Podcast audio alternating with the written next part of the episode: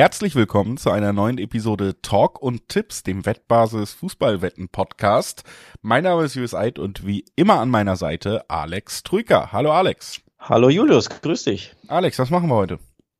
Wir besprechen das wichtigste Turnier des Sommers, die Frauenfußball-WM in Neuseeland und Australien. Ein riesiges Event, auf das ich mich persönlich sehr freue, das aber auch schon begonnen hat, nämlich genau heute.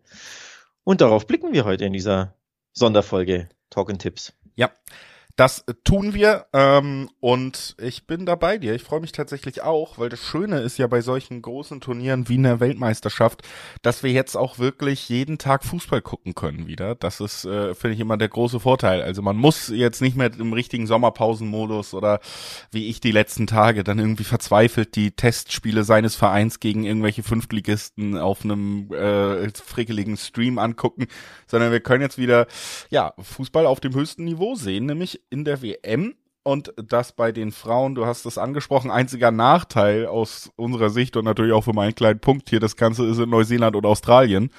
Das heißt, die Spiele finden zu Uhrzeiten statt, an denen ich nicht so gerne Fußball gucke. Manchmal teilweise drei Uhr, vier Uhr nachts die Anstoßzeiten hier bei uns. Hatten auch das Eröffnungsspiel dann schon jetzt am Aufnahmetag heute ganz früh morgens, während wir aufnehmen, geht gerade das zweite Spiel auch schon zu Ende. Also diese Zeitverschiebung für den westlichen Markt, in dem wir uns natürlich befinden, nicht immer so angenehm, aber trotzdem eine Menge Fußball dabei, auf die man sich freuen kann und die man sich vielleicht dann dann guckt man das halt beim Frühstück. Ist ja auch ja. mal ein Luxus, ne? Ja. Deutschland-Marokko läuft übrigens am Montag um 10.30 Uhr. Siehst du, das da, ist da, schön. Da schmiere ich mir halt wirklich die Stulle, hab den Kaffee hier und ich weiß, andere Leute frühstücken früher, aber tatsächlich ist das, ist das meine Frühstückszeit. Und dann kann ich schön beim Frühstück Deutschland-Marokko gucken. Das ist doch nice. Ja, auf jeden Fall. Also es hat auch seine Vorteile und es ist jetzt auch nicht alles mitten in der Nacht, das muss man auch dazu sagen. Also morgens meistens.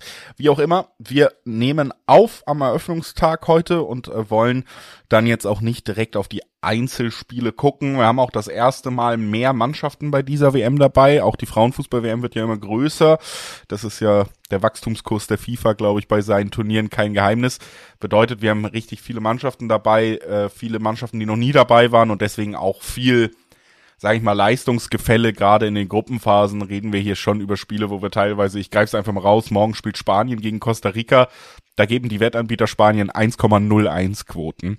Also das sind große Leistungsgefälle immer noch, gerade weil Frauenfußball natürlich auch in manchen Ländern noch nicht so lange existiert und noch nicht so fortgeschritten ist äh, wie im Männerfußball. Aber das zeigt nun mal auf, okay, es macht jetzt nicht Sinn, auf jedes Einzelspiel zu gucken. Wir wollen aber auf jeden Fall sagen, hey, da ist ein Turnier, ein großes Turnier, was gerade stattfindet und kurz drüber reden.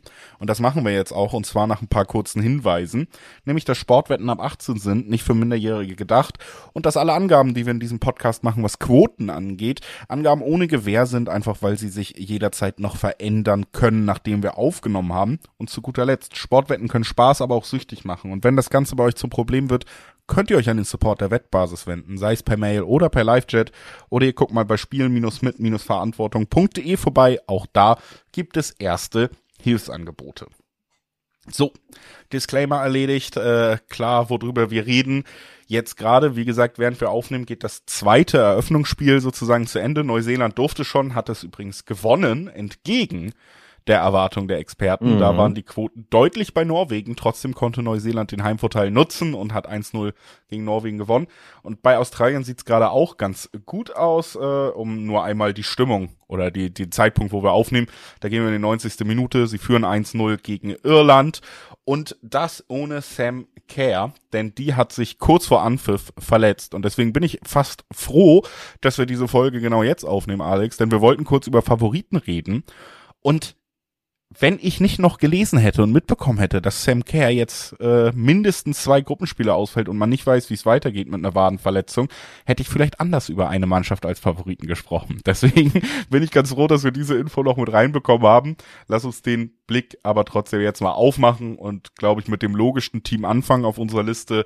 Wer ist immer Favorit, wenn Frauenfußball gespielt wird? Es ist die USA und natürlich zählen die auch in diesem Jahr, diesem Jahr zu den Top-Favoriten für alle ja, namhaften Wettanbieter in Deutschland auch die Mannschaften, wo man am wenigsten zurückbekommt, wenn man tippen würde. Sie werden Weltmeister, also die niedrigsten Quoten auf die USA. Und das hat natürlich, ja, mehrere Sportliche Gründe sind amtierender Weltmeister, zweifacher amtierender Weltmeister, sagt man das so, Serienweltmeister auf jeden Fall.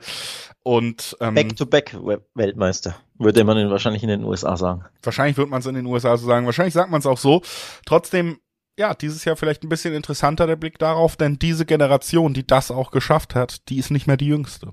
Genau, ähm, also die USA ist übrigens seit 2009 das finde ich, nee, 2008 sogar, finde ich absolut bemerkenswert, die Nummer eins der Frauen-FIFA-Weltrangliste.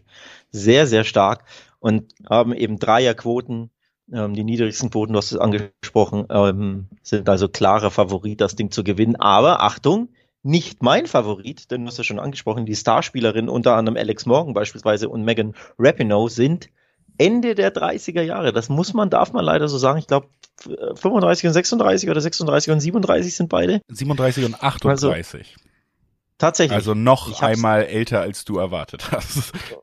Ich hab's, äh, ich hab's immer nicht so mit Zahlen, aber ja, im sehr fortgeschrittenen Fußballeralter. Und deswegen hau ich direkt zum Start dieser Podcast-Folge einen raus. Nämlich, ich sag, die USA wird nicht Weltmeister. Einfach mal mit einem Take beginnen, um, um zu schauen, wie du darauf reagierst. Ja, ähm, du, gemischt reagiere ich darauf, denn ich finde, und ich habe es ja auch schon so angesagt, es ist schon der Fall, ne? Du hast jetzt eine Mannschaft, die einerseits alles gewonnen hat in großen Teilen. Du hast es angesprochen, die Starspieler sind schon lange dabei. Du hast auch einen ziemlich hohen Altersschnitt für generell äh, unabhängig ob Männer oder Frauenfußball. Ähm, Im Schnitt sind äh, ist die USA 29 Jahre alt. Das ist recht alt für eine Nationalmannschaft im heutigen Fußball ähm, und auch im Vergleich zu anderen Mannschaften im Turnier. Trotzdem ist es ja nicht so, dass da nichts nachkommt. Und für mich sind sie weiterhin eine der, der Top-Favoriten in diesem Turnier. Du kannst nämlich auch sagen, es gibt junge Spielerinnen wie äh, Sophia Smith, die ja auch dann im Sturm, da wo Alex Morgan vielleicht für die Treffer sorgen sollte, lange jetzt auch äh, letztes Jahr schon US-Fußballerin des Jahres 2022 geworden ist, die bei den, übrigens bei den Quoten auf die Torschützenkönigin auch ganz gut gelistet ist. Und was bei den USA eben der Fall ist, und da werden wir immer wieder drüber reden, weil wir eben immer noch in einem, uns in einem Feld bewegen, was seit nicht so lange und so viel Geld schluckt, wie der Männerfußball und so viel Förderung bis zum Maximum erfahren hat. Es gibt eben einfach in den USA einen Unterbau, der sie auch verständlicherweise immer so dominant im Frauenfußball gemacht hat. Denn du kommst da ja aus einer ganz anderen Geschichte als hier in Europa, wo wir aufbauen müssen, wo wir Geld in die Strukturen pumpen müssen, wo Vereine das Risiko gehen müssen, zu sagen wollen, okay, wir wollen jetzt hier was mit Frauenfußball anfangen. Bei den USA ist das Frauenfußball ja alleine durch dieses College-System, durch das Stipendiumssystem ähm, eine Förderung von Top-Fußballerinnen, die seit Jahren und Jahrzehnten stattgefunden hat. Und dieser Unterbau ist nicht weg. Wie gesagt, zum Beispiel Sophia Smith als Beispiel und für mich deswegen die USA trotzdem gut aufgestellt. Dazu die Erfahrung, vielleicht kann es auch helfen. Ne? Wir, wir wissen es oft genug, guck dir Real Madrid an. Irgendwann haben die so oft die Champions League gewonnen, dass klar war, sie gewinnen sie wieder, einfach weil sie wissen, wie es geht, im Gegensatz zu anderen. Oder weil sie da eine gewisse Ruhe in Finals auch mitbringen. Oder in K.O. spielen. Also für mich, ich gebe dir recht, nicht mehr unangefochten, denn es gibt äh, mindestens eine Mannschaft, die ich da auch mit vorne sehe, aber auch durch den Turnierbaum für mich schon große Chancen, dass wir die USA im Finale sehen werden. Ja, da tippe ich dagegen, da halte ich dagegen. Ähm, ich sag, sie kommen nicht mal ins Finale. Ich, ich, ich, ich double down auf, an meinem, auf meinem, mit meinem Hot Take. Ich weiß nicht, ob er hot ist oder nicht, aber ich sag, die USA weder wird sie Weltmeister noch zieht sie ins Finale ein. Ich habe nämlich den Turnierbaum durchgetippt. Ich glaube, du auch. Können wir ja später drüber sprechen. Mhm. Vielleicht abschließend. Ähm, es gibt aber auch, wie gesagt, den einen oder anderen Grund, warum ich nicht glaube, dass die USA weiterkommt. Die, ähm, die Stars, das Alter der Stars haben wir angesprochen. Vergangenes Jahr gab es für die USA Niederlagen gegen England, Spanien und Deutschland. Das sind drei der vielleicht vier, fünf Mitfavoriten. Es ist ja überhaupt ein äh, Favoritenpool, den es hier gibt, wie ich finde, bei der Frauen-WM. Also es gibt ja sowieso nicht diese klare Nummer eins, diesen klaren Top-Favoriten, sondern ein bisschen finde ich, wie bei der Männer-WM in Katar, dass du fünf, sechs Mannschaften hast, die sich ähm, veritable Chancen, gute Chancen ausrechnen, sehr, sehr weit zu kommen und das Ding zu gewinnen. Aber so die eine Top-Mannschaft, der eine Top-Favorit strahlt für mich nicht oben heraus. Deswegen, die USA ist für mich einer der Mitfavoriten, ja, kein Top-Favorit und wird das Ding nicht gewinnen, da lege ich mich fest. Ich bin gespannt, also ich glaube, ja, so äh, groß ist der Absturz und das Alter noch nicht, dass man die USA jetzt ganz aus der Rechnung rausnehmen kann. Dafür sind sie zu lange zu dominant, haben zu lange alles gewonnen, was da im weltweiten Fußball möglich ist.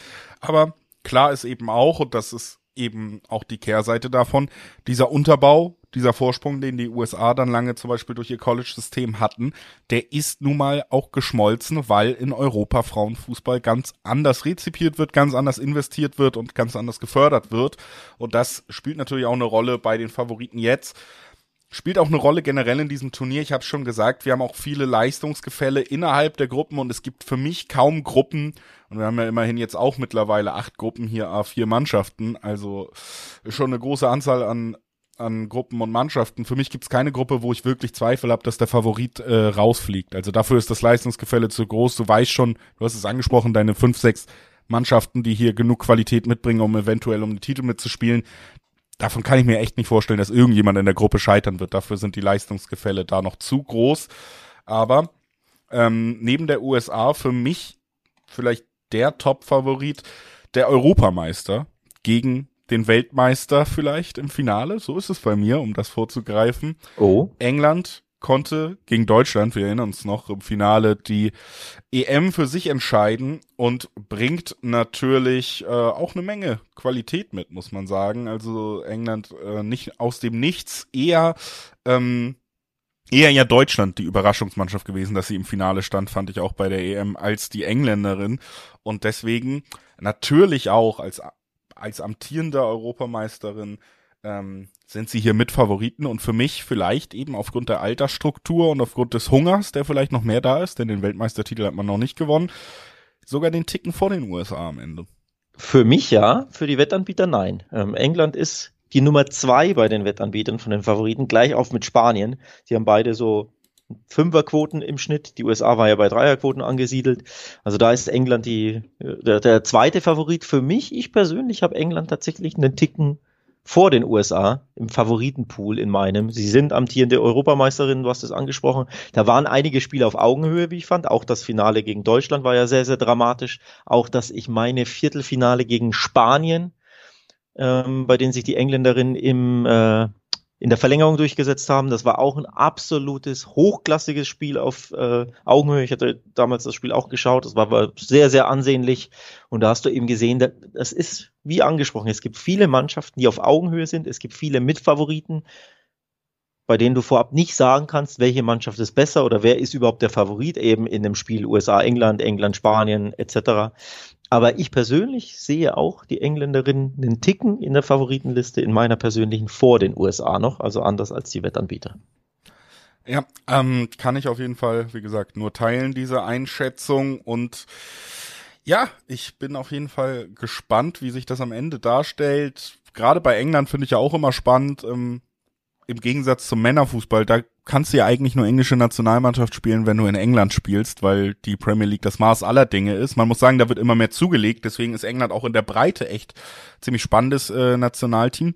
Aber du hast halt auch Topspielerinnen, die bei den absoluten Topvereinen in Europa spielen. Ne? Du wirst das zumindest bei Kira Walsh wissen, die ist ja für den FC Barcelona im Einsatz und der ist das Maß aller Dinge im Frauenfußball. Dann hast du auch Georgia Stanway, die mittlerweile für, für Bayern spielt, ähm, äh, damit für eins von zwei Topvereinen, einen von zwei Topvereinen im deutschen Frauenfußball Fußball, die ja auch mit Abstand diese Liga dominieren, Wolfsburg und Bayern. Deswegen, da ist schon viel Qualität erstmal in der Breite und da kommt dazu, aber eben auch in der Spitze, was du dann an solchen Spielerinnen siehst.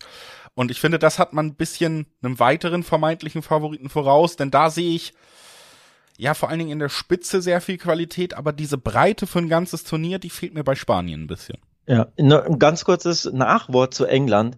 Ein bisschen wie bei den Männern, finde ich ähm, gab es eine stetige Entwicklung in den vergangenen Jahren bei den vergangenen Turnieren, die du sehen konntest. Die Engländerinnen konnten diese Entwicklung mit dem EM-Sieg 22 krönen, waren ja davor zweimal schon im Halbfinale bei WMs, das meine ich mit der Entwicklung. Mhm.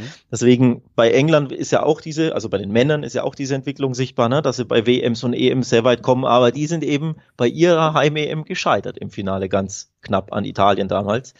Aber man sieht, da finde ich schon Parallelen bei den Lionesses und bei den Lions und Three Lions. Und deswegen habe ich hier England wirklich als großen Favoriten im Favoritenpool auf dem Zettel. Neben, jetzt kommt die Überleitung, die du schon angesprochen hast, neben den Spanierinnen. Das ist tatsächlich mein zweiter großer Favorit aus dem Mitfavoritenpool. Ja, und das ist auch nicht ganz unverständlich, denn ich habe es gesagt, vor allen Dingen der FC Barcelona ist das Maß aller Ganz Dinge genau. im Frauenfußball. Und da können wir dann ja auch mal in der spanischen Nationalmannschaftsherrengeschichte ein bisschen zurückgreifen. Was war die erfolgreichste Zeit überhaupt? als man einfach sagen konnte, komm, wir schicken Barca auf den Rasen hier im Nationaltrikot und dann holen wir alle Titel, die der Weltfußball Ja. zu bieten hat. Ähm, äh, das ist natürlich hier tatsächlich äh, eine durchaus vergleichbare Situation für mich, weil du schon fair, also das ist nicht übertrieben, wenn du dir die Erfolge der letzten Jahre anguckst, zwei Champions League Siege in den letzten drei Jahren, die Art, wie sie, äh, wie sie auch gewinnen und dominieren, auch in der Liga. Das Ding ist, dass der FC Barcelona mit Abstand kaum vergleichbar mit irgendeinem anderen Verein den besten Frauenfußball spielt. Und da kannst du natürlich auf viele Spielerinnen zurückgreifen von den Katalanen. Du hast unter anderem da auch die absoluten Superstars, denn ne, Putellas, die ja jetzt auch wieder fit ist, langsam Mhm. wirklich fit ist, war ja lange verletzt, äh, eine super bekannte Spielerin, Ballon d'Or Gewinnerin, Weltfußballerin. Ähm, aber dazu eben auch ja, viele Spieler aus derselben Mannschaft, die einfach sehr gut funktioniert. Und das ist natürlich für, für Nationalmannschaften, die nicht alles perfekt einstudieren können, absoluter Vorteil. Ganz genau. Ähm, der FC Barcelona dominiert den Frauenfußball, hat ja zweimal in Folge die Champions League gewonnen, hat dieses Jahr das Double gewonnen, aber auch nur, weil sie im Pokal ähm, am grünen Tisch gescheitert sind, sonst hätten sie höchstwahrscheinlich auch den Pokal und wieder das Triple gewonnen. Das Jahr zuvor haben sie das Triple gewonnen. Also sie sind wirklich mit Abstand die beste Fußballmannschaft im Frauenfußball und sie bilden hier einfach ähm, das Rückgrat der spanischen Nationalmannschaft. Du hast Alexia angesprochen, die war aber sehr, ich glaube, ein Jahr verletzt. Kreuzbandriss, der ja länger dauerte, kommt jetzt erst langsam zurück, hat auch für Barca ganz, ganz wenige Einsätze nur. Also sie ist der große, große Superstar, weil sie, ich glaube, zweimalige Ballon d'Or-Siegerin in Folge ist, aber eben nicht bei 100 Prozent. Aber es hängt halt auch nicht nur von ihr ab, das Spiel der Spanierin. Du hast in Aitana Bonmati, du hast in Jenny Hermoso und in Irene Paredes zum Beispiel drei Top-Weltklasse-Mitspielerinnen, die ebenfalls bei Spanien gesetzt sind und die ja der, der Schlüssel dieser Nationalmannschaft sind. Und deswegen bin ich ganz genau deiner Meinung. Wenn Barca die beste Frauenfußballmannschaft der Welt, das komplette Rückgrat dieser Mannschaft bilden, dann ist diese Mannschaft für mich der Favorit, der Mitfavorit, der Große in diesem, bei dieser WM. Und du merkst schon, England, Spanien, da kristallisiert sich bei, mich, bei mir ein bisschen was raus. Die beiden sehe ich einen Ticken über den anderen Mitfavoriten, die wir da so haben. Es ist das Viertelfinale der vergangenen EM übrigens auch Ganz gewesen genau. und da ging es auch in die Verlängerung. Also da siehst du schon, auch da lagen sie beieinander und dann am Ende im Elfmeterschießen konnte sich England durchsetzen. Also es ist natürlich auch ähm, da relativ eng gewesen. England konnte weitermachen, den Titel gewinnen, aber man muss auch sagen, auch Spanien hätten sie das Spiel am Ende nach 120 Minuten für sich entschieden, hätten sie gute Chancen auf den Titel gehabt. Also da sind die vielleicht besten Mannschaften Europas aufeinander getroffen. Und das ist natürlich auch bei dieser WM nicht zu verschweigen, dass wir hier über die beiden besten Mannschaften Europas reden. Ich finde, wir können noch so einen kleinen äh, Roundtable machen. Wir haben über die USA gesprochen, als großer, großer Favorit lange den Frauenfußball dominiert. Dann mit England und Spanien sind wir uns auch einig über die großen Favoriten aus Europa. Nächste Frage, die wir uns natürlich jetzt hier auch in einem deutschsprachigen Podcast stellen müssen, ist, ist Deutschland denn überhaupt ein WM-Favorit? Gehören sie zu den besten Mannschaften Europas? Ähm, Finale letzte Europameisterschaft legt das nahe, die letzten Auftritte wiederum nicht so. Und ja, die große Frage, ob Deutschland vielleicht dann doch auch einfach im Gegensatz zu den Männern bei den letzten Turnieren, vielleicht sind die Frauen ja einfach eine Turniermannschaft. Vielleicht bringt uns das nach vorne. Man muss das ja aus deutscher Sicht hoffen, denn sie könnten so ein bisschen ja das Gesicht Deutschlands retten, denn dieses Gesicht war zuletzt nicht gerade das Schönste im Fußball allgemein. Wir erinnern uns an die deutsche Herrennationalmannschaft, die hat sich zweimal blamiert bei WMs. Die U21 hat kein gutes Gesicht abgegeben jetzt im Sommer bei der EM. Also der deutsche Fußball, der kränkelt gewaltig im National, äh, auf Nationalmannschaftsniveau. Man hofft natürlich, dass die Frauen Nationalmannschaft da ja nicht unbedingt den Titel gewinnt, denn sie sind nicht für mich nicht in diesem Top 3 Favoritenkreis. Das zeigen auch die Quoten. Ne? Die USA Dreierquoten habe ich schon angesprochen. England, Spanien hat Fünferquoten. Und dann herrscht ein bisschen Abstand bei BWin, Bet 365 und Co. und wie sie alle heißen, denn Deutschland hat Neunerquoten. Also du merkst schon hinter diesen drei Mannschaften, dann kommt erst Deutschland, so Ja. in der Verfolgerrolle. Und so sehe ich sie persönlich auch. Also das Viertelfinale für mich absolutes Minimum. Das ist Pflicht. Ich will jetzt nicht den Druck zu groß machen auf die DFB 11, aber ich glaube, da sind wir uns einig. Ins Viertelfinale musst du kommen, Halbfinale wäre top und alles darüber hinaus ist Zugabe. So persönlich, so sehe ich das persönlich. Aber natürlich, wenn es keinen klaren Favoriten gibt, dann willst du natürlich da mitreden als deutsche Nationalmannschaft und dann wäre ein erneuter Finaleinzug, wie bei der EM eben, wäre eine sehr, sehr schöne Sache. Und ich traue ihnen das grundsätzlich auch zu, je nach Auslosung, je nach Gegner, den sie bekommen, je nach Tagesform. Ja. Aber ganz so vorne drin sehe ich sie dann auch nicht. Da sprichst du halt äh, was an, was eben auch einfach eine Rolle spielt im Viertelfinale, wenn beide erstmal ihre Favoritenrolle in Gruppe und Achtelfinale erfüllen, trifft man auf England. Und da sehe ich England tatsächlich weiter vorne. Das ist einfach für uns beide ja vielleicht der Turnierfavorit. Ne? Ganz Sind genau. Bei mir am Ende getippt als als Weltmeisterin. Und wenn man da im Achtelfinale, äh, Viertelfinale dann als Deutschland auf sie trifft, dann ist man meiner Meinung nach nicht der Favorit, sondern ziemlich klar der Underdog. Und das macht es natürlich schwer. Trotzdem sind es dann noch zwei Spiele, die du gewinnen musst am Ende, ähm, um, um ins Finale zu kommen. Und natürlich hat Deutschland gewisse Qualitäten, die sie interessant machen ähm, für so ein Turnier, weil Deutschland hat eine absolut äh, Weltklasse-Torhüterin, Merle Froms. Das heißt, in so einem Turnier, wir reden gerade über Nationalmannschaften, das ist auch bei den Männern nicht anders, da entscheiden manchmal Einzelsituationen, weil du eben nicht das ganze Jahr zusammen trainierst, weil du nicht das ganze Jahr dich taktisch einspielen kannst. Das ist vielleicht auch eben dieser große Vorteil, den Spanien hat, den wir angesprochen haben mit dem Barca-Rückgrat. Aber Deutschland hat Einzelspielerinnen, auf die man sich verlassen kann, sowohl im Tor mit Merle Froms, absolute Top-Torhüterin, und eben auch im Sturm mit Alex Popp, eine der besten Stürmerinnen. Vor allen Dingen eine der Stürmerinnen, die aus wenig Situationen viel machen kann, treffen kann. Und diese, ja, wenn man das in eine pragmatische Spielweise bekommt, ne, ähnlich wie dann auch vielleicht äh, 2014 bei den Männern, also dass man nicht immer den berauschendsten Fußball spielt, außer gegen Brasilien, aber ähm, dass man es hinbekommt, dass diese Mannschaft wenig zulässt und sich auf ihre Stärken gerade im Sturmzentrum besinnt, dann ist für mich wirklich nicht ausgeschlossen, dass es hier die nächste Überraschung gibt, dass man wieder einen kleinen Lauf startet und ein bisschen Euphorie entfacht und Halbfinale, Finale spielt. Aber bei allem, ähm, man sieht es schon, bei, bei anderen Mannschaften sind wir nicht so ins Schwimmen gekommen, um zu erklären, dass sie so weit kommen könnten. Also Deutschland ist jetzt nicht Rang 1 Favorit in diesem Turnier. Interessanterweise, laut FIFA-Weltrangliste die Nummer 2 die deutsche Nationalmannschaft, hinter eben den USA. Also da, die zählt jetzt immer nicht so viel, vor allem bei den Männern. Ne, da wissen wir ja, das hat immer so ein bisschen, ist mit Vorsicht zu genießen, aber ich finde es aus diesem Grund interessant, ähm, da auf die Platzierung zu sehen, denn Deutschland hat eine sehr, sehr leichte Gruppe H erwischt, wie ich finde. Und zur Komplettierung das mal vorgelesen. Sie äh, treffen auf Marokko, Kolumbien und Südkorea. Marokko ist die Nummer 72 der Weltrangliste. Kolumbien die Nummer 25, Südkorea die Nummer 17. Ich glaube, Marokko sogar das erste Mal ever dabei, wenn ich mich nicht täusche. Also das ist, ähm, die Gruppen sind jetzt alle nicht, es gibt nicht die eine Todesgruppe, ich glaube, du hast es auch eingangs, eingangs erwähnt, aber das ist, finde ich, von den Gruppen, bei denen ein Favorit mit drin ist, mit Abstand die leichteste Gruppe, wo du sagst, normalerweise, normalerweise musst du da alle drei Spiele gewinnen auch ohne dass es groß schwer wird. Klar, Südkorea vielleicht ein bisschen tricky, aber normalerweise solltest du als Deutschland alle drei Spiele gewinnen und dann hast du eben Rückenwind, ne? dann baust du Selbstbewusstsein auf, dann kriegst du Fahrt, ähm, dann ja, kann sich so eine Dynamik entwickeln und dann wer weiß, was in der K.O.-Runde dann möglich ist. Aber so leicht die Gruppenphase ist, es kann in der K.O.-Runde sehr, sehr schwer werden. Denn ich habe ja eingangs äh, erklärt, ich habe den Tabellenrechner durchkalkuliert, wenn Deutschland Erster wird, droht Brasilien schon im Achtelfinale. Das, das ist genauso, knackig. Ja. Und dann im Viertelfinale, wenn England erster wird und Deutschland, du hast es auch schon angesprochen, dann gäbe es den Clash England-Deutschland und da wird's happig. Also so leicht die Gruppenphase ist, so schwer wird die K.O.-Runde für Deutschland wohl werden.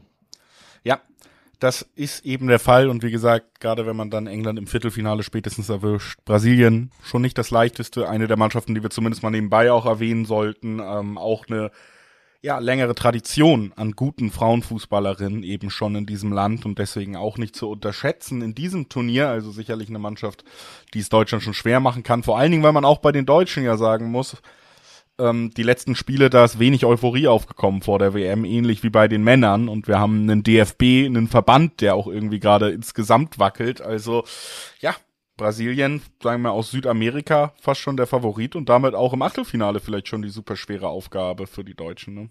Ja, und äh, wackelt, ich nehme das Wort wackelt mal auf. Apropos wackeln.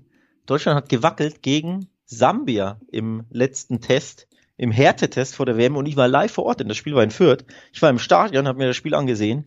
Es war hochdramatisch und mit Schlusspfiff hat Deutschland dieses Spiel ja verloren. Sie lagen ja 0 zu 2 hinten. Ich habe vorhin die Weltranglistenplatzierung angesprochen. Sambia, die Nummer 77 der Welt. Die sind, glaube ich, auch zum ersten Mal ever dabei ich glaube sogar die am schlechtesten platzierteste Mannschaft bei der kompletten WM von der FIFA-Weltrangliste. Ja, Sambia 77. und dann folgt schon Marokko, ein Gegner in der Deutschlandgruppe eben. Sie lagen 0 zu 2 hinten, wurden da gnadenlos ausgekontert, hatten viel Ballbesitz, aber eben, ja, diese Deutschlandkrankheit, die man bei den Männern auch schon gesehen hat. Ballbesitz, wenig Ideen. Und im Umschaltspiel hast du dann Lücken in der eigenen Abwehr und wirst da gnadenlos ausgekontert. So ist es dann auch den Deutschen ergangen. Dann kamen sie sogar aufs 2-2 zurück, dank einer zehnminütigen Nachspielzeit. Und in der 13. Minute der Nachspielzeit gab es das 2 zu 3. Und ja, Generalprobe missglückt. Also man hofft natürlich, dass in der machbaren Gruppe da ein bisschen mehr äh, Selbstbewusstsein getankt wird, denn gegen Sambia hat das eben in Fürth nicht geklappt.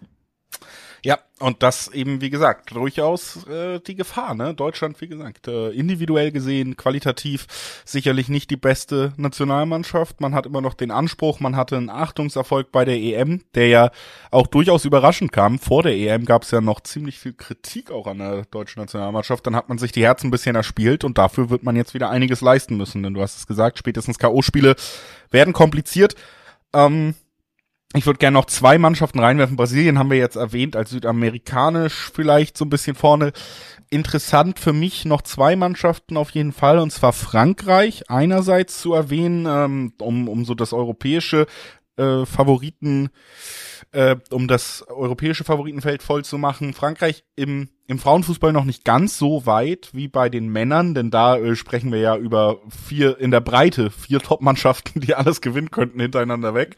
Aber Frankreich traditionell im europäischen Fußball eine der stärksten, wenn nicht die stärkste Frauenfußballliga und das spiegelt sich natürlich auch in der Nationalmannschaft wieder. Ne? Du hast da einfach ein grundsätzliches Niveau, aus dem du schöpfen kannst in der Breite, das besser ist als bei vielen, vielen anderen Nationalmannschaften. Deswegen würde ich Frankreich da fehlt so ein bisschen die Spitze. Wir können da jetzt nicht sagen, wie bei Spanien, die haben irgendwie dieses Barcelona-Quartett, was alles anhebt, aber Frankreich ist mit, mit Sicherheit in der Breite ein spannendes Team für so einen Turnierverlauf. Ja, ähm, in PSG und Lyon haben sie ja zwei sehr, sehr starke Mannschaften, die in der Champions League ähm, sehr oft sehr, sehr weit kommen. Lyon war ja Seriensieger der, der Frauen Champions League, ehe Barca da so ähm, ja plötzlich alles dominierte. Aber letzt, glaube vorletztes Jahr hat Lyon Barca im Champions League Finale geschlagen. Also auch da hast du viele gleich zwei Top-Mannschaften weltweit gesehen.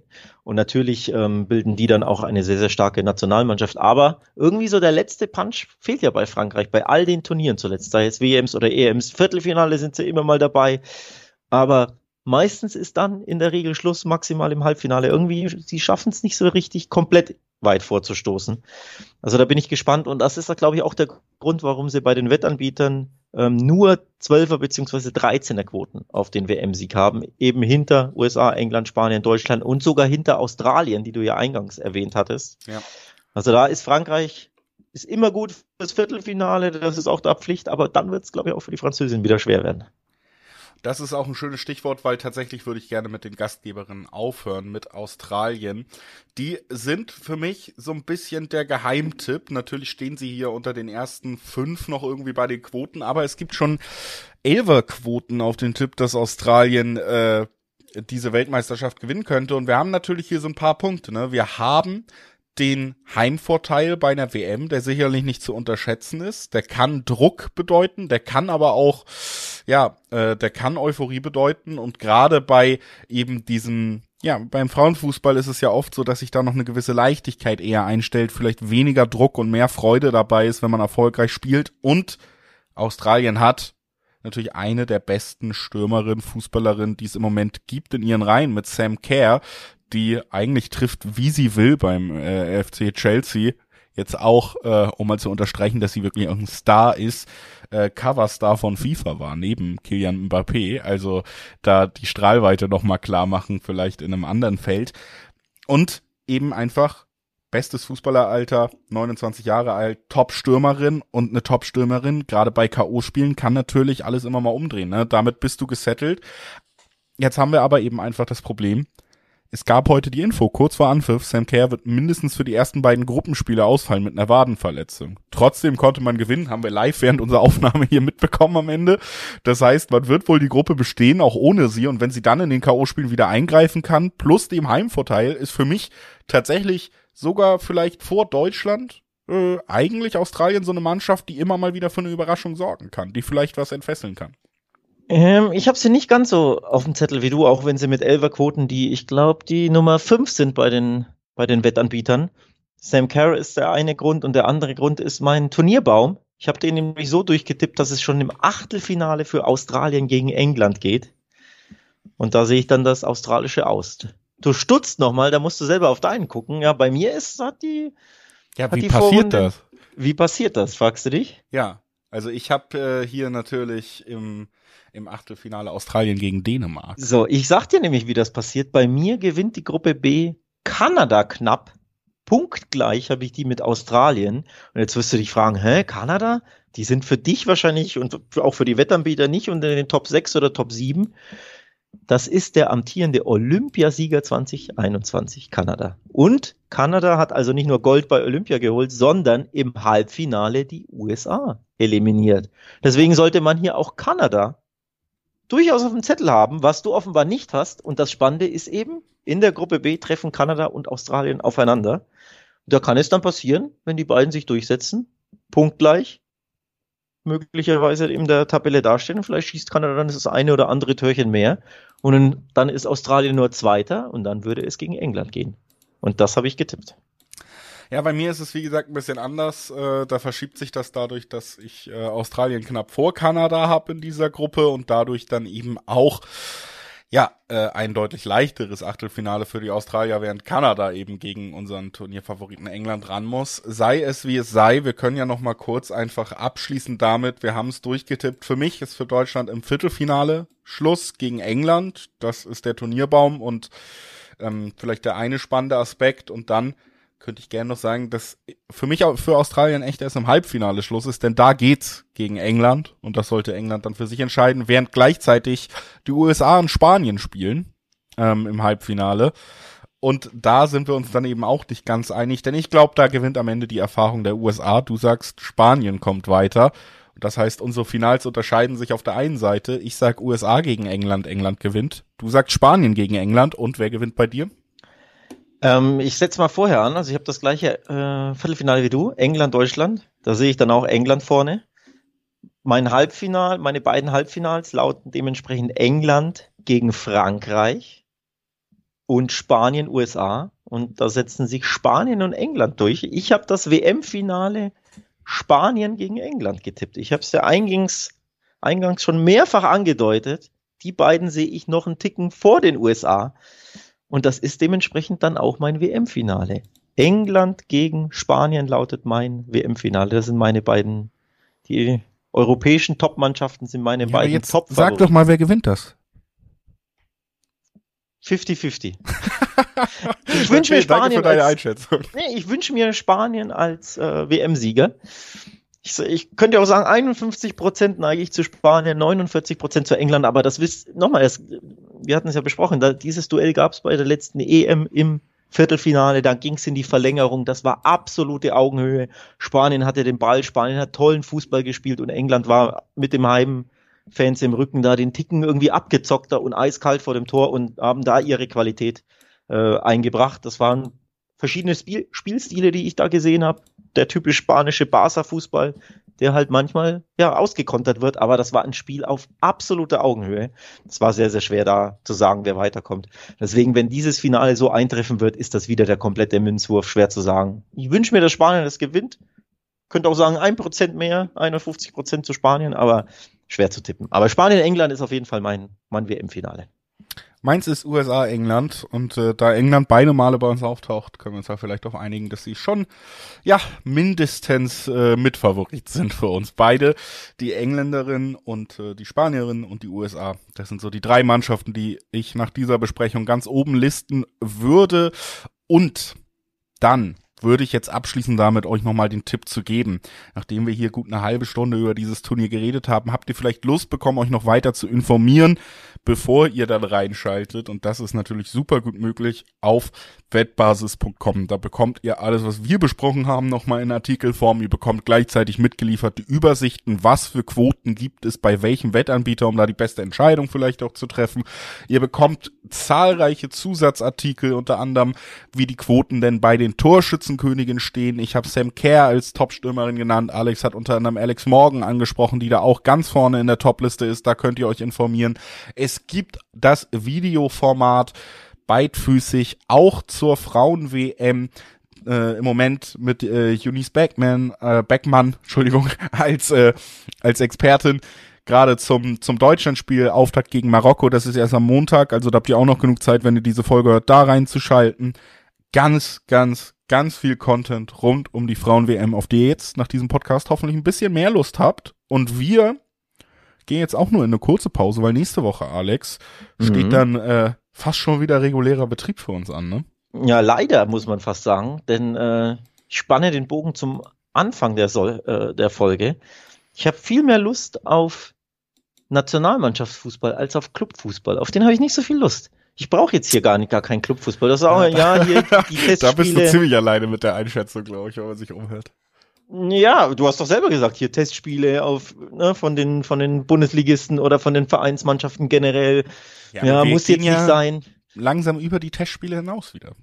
Naja, ich, ich bin froh, ich freue mich auf die Frauen-WM, ich finde das cool. Ich habe jetzt auch Radsport geschaut, Tour de France neigt sich ja auch dem Ende Wimbledon war. Ich fand das cool, dass es mal, ja, ein bisschen Päuschen gab vom Clubfußball. Deswegen dieses Päuschen könnte für mich weitergehen, aber die zweite Bundesliga hat da wie immer andere Pläne, denn die legt einfach schon wieder los. Ende Juli, äh, Juli geht's da einfach wieder weiter.